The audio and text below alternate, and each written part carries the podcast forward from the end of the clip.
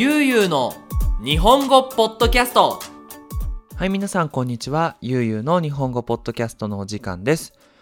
今回はですね、また久しぶりに、えーリクエストが来ました、インスタグラムに。いつもね、リクエストくれる方なんですけど、やっぱ嬉しいですよね。こういうの撮ってくださいっていうのがあると。なのでね、これ聞いてる皆さん、大体、あの、僕、再生数、あの、この僕のポッドキャストが何回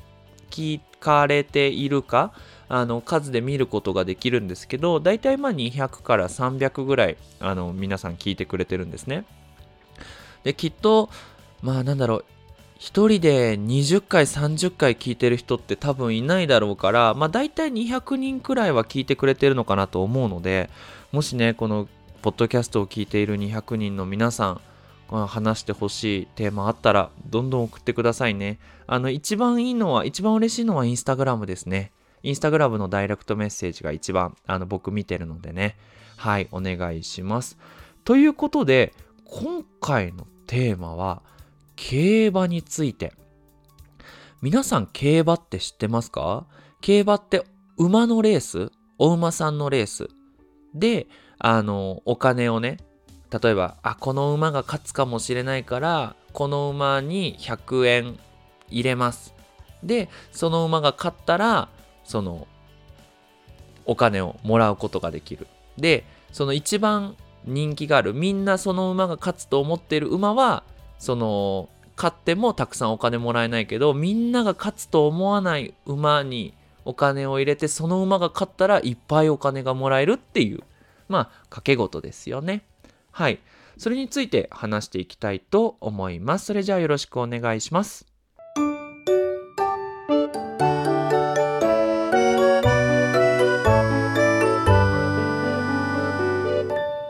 ゆうゆうの日本語ポッドキャストはい。ということで、まあ、今回はですね、この競馬っていうのをリクエストをもらった時にすっごい嬉しかったんですよ。なんでかっていうと私は大好きだから。まあそんなプロじゃないんだけど私は競馬好きでなんで好きかっていうとあの私のおじいちゃんが大好きだったんですよ。でなんで私のおじいちゃんが好きかっていうとひいおじいちゃんが大好きだったから。そう。だから、あのじいちゃんとね、あの、大学生の時住んでた時に、日曜日予定がなかったらね、だいたい競馬の、競馬がだいたい昼ぐらいにテレビであるんですけど、一緒にね、新聞見て、これ勝つんじゃないとか、これ負けるんじゃないっていうのを、あの、お金は使わなかったけど、見ながら、ほら見ろ、俺、これが勝っただろう、なんていうね、すっごいいい思い出があるのが競馬なので、今日はね、皆さんにその魅力、いいところを少しでも分かってもらえたらいいなと思います。じゃあね、一つ目のいいところは、これ、賭け事って言って、そのお金を使ってね、あのそのお金が増える増えないっていうのを賭け事って言うんですけど、なんだろう、有名な賭け事で言ったらパチンコとか、カジノとか、まあ、そういうのを賭け事って言うんですよね。なんですけど、多分僕の中で一番お金を使わない賭け事かなって思います。これ、その、例えばお馬さんに、その、いくらかけるっていう風に、かけるっていうんですよ。お金を使うことね。これ100円から始められるんですよ。100円っておにぎりより安いですよ。もちろん、かけたかったら何十万円っていうお金を使うことはできるけど、もし、その、初めて賭け事をする。お金ちょっとね、もったいないからあんまり使いたくないっていう人は、この100円から始められるっていうのがすごくいいですよね。うん。そうそうそう。後でね、このかけることへの楽しさみたいなのも話したいと思います。そして、二つ目は、馬がね、かっこいいし、綺麗。これ、あの、皆さんね、住んでるとこに馬っていますかね？ね、例えばグアダラハラ、私の住んでいるところにも馬っているんですけど、その馬とはね、全然違う。この競馬に出る馬っていうのは特別な馬で、サラブレッドって言うんですよ。で、この馬は大きくて、でも細くて、本当に速く走るためのお馬さんなんですね。だから、もしできたら、競馬場って言ってその競馬をするところに行って馬を見てくださいすっごい綺麗うんそう。でこのサラブレッドっていうのはすごくまあそのサラブレッドの人生、まあ、人生っていう漢字は人の生きるだから馬生馬生わかんないけど。まあそのこのサラブレッドが生まれてからまあ、レースに出るまでっていうのはすごくまあ大変な道なんですよ。で、まあ、実はこの子供の時からもうこの戦いは始まっていて、やっぱりそのお父さんお母さんが走るのが速い馬っていうのは大体子供も速いんですよ。で、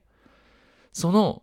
まあ子供を作るためですよ。高い馬に子供を作ってもらうために、高い、その、馬は4000万円かかるんですよ。子供を作るためだけに4000万円かかるんですよ。で、馬主って言って馬のオーナーは4000万円払って有名な馬に来てもらって、で、まあそこで子供を作ってもらうっていう。で、安い馬はまあ大体ね、5万円とか4万円とか、もっと安い馬は無料でもできるんですけど、まあ大体そういう馬っていうのは勝てない。っていうか多分そのレースにも出られないで終わっちゃうっていう馬も多いですね。で、まあ、子供が、まあ、サラブレッドが生まれてからだいたい2歳ぐらいまでトレーニングをするんですよね。で、皆さん競馬のレース見てもらったらわかるんですけど、人が乗って、あんな速いスピードで走って、だから人が乗るために、その人が乗っても大丈夫なようにトレーニングをしたり、バグって言ってその背中につけるものをつけてもストレスがたまらないようにトレーニングをしないと最初は馬はすごく嫌がるのでそういうふうにたくさんトレーニングをするんですね。でその中でもいい成績がある人はあの馬、えー、馬のレース競馬のレースに参加できるんですよ。で私何回か馬ね競馬場にも行ってレースを見たことがあるんですけどすっごい綺麗なんですよ。これは、その、競馬に出て勝ってほしいっていうのと、あと、怪我をしないで帰ってきてほしいっていうね、その馬を育ててる人からの気持ちで、その競馬に行く前に、すっごい綺麗に掃除してあげて、こう体を綺麗にして、ブラシもたくさんかけてもらって、そういうなんかね、愛がね、その馬に対するそのオーナーたちの愛をいっぱいもらって競馬に参加するんですよ。やっぱそういうのを見ると、どの馬にも勝ってもらいたいなっていうすごいなんか優しい気持ちで参加できるかなって思います。はい。で、このレースに参加すると、この G3 から G2、G1 って言って、その大きい大会が一番でかい大会が G1 っていう一番大会、でかい大会で、その大会に参加するために馬たちは、その、なんだろう、有名じゃない大会から G3 の大会、G2 の大会って言って、だんだんだんだんこう、速い馬はそこからこう、どんどんどんどんこう、強い馬になっていって大きい大会に参加できるようになります。で、G1 なんかで言うとね、もう本当にたくさんの人が見てて、で、その中で馬はこうレースをするんですけど、もうこのレースもドラマなんですよね。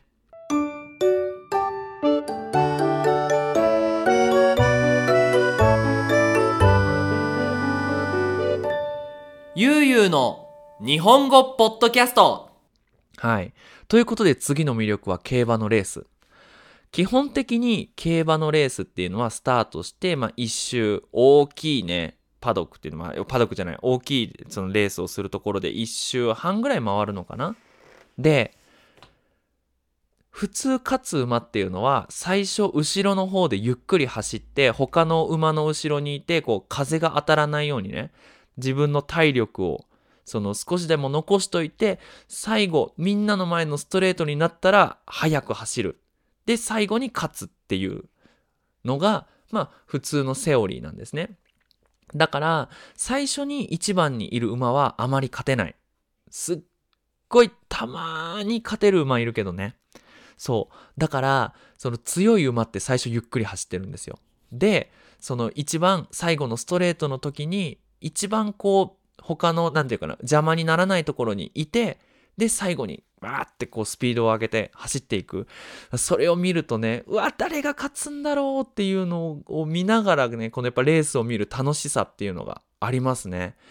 例えば同じレースで言うと F1 とかね、マラソンとかあるけど、やっぱそれよりもね、なんていうのかな、その、勝つ負ける、途中まで早かったけど、それから次、なんだろう、抜かされて、で、最後、いっぱいこう、いろんな馬がゴールのとこに行くっていう、この駆け引きが他のレースにはないかなって思います。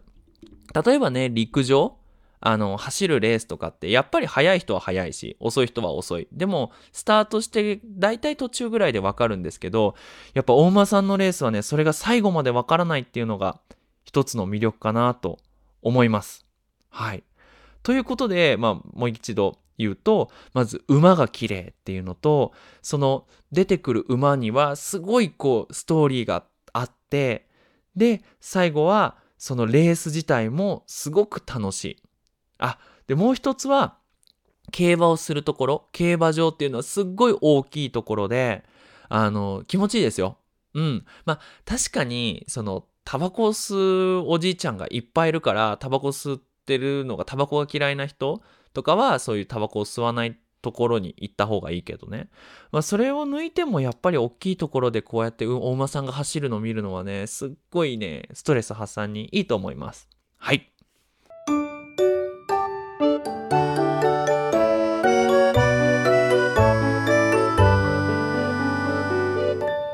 ゆうゆうの日本語ポッドキャスト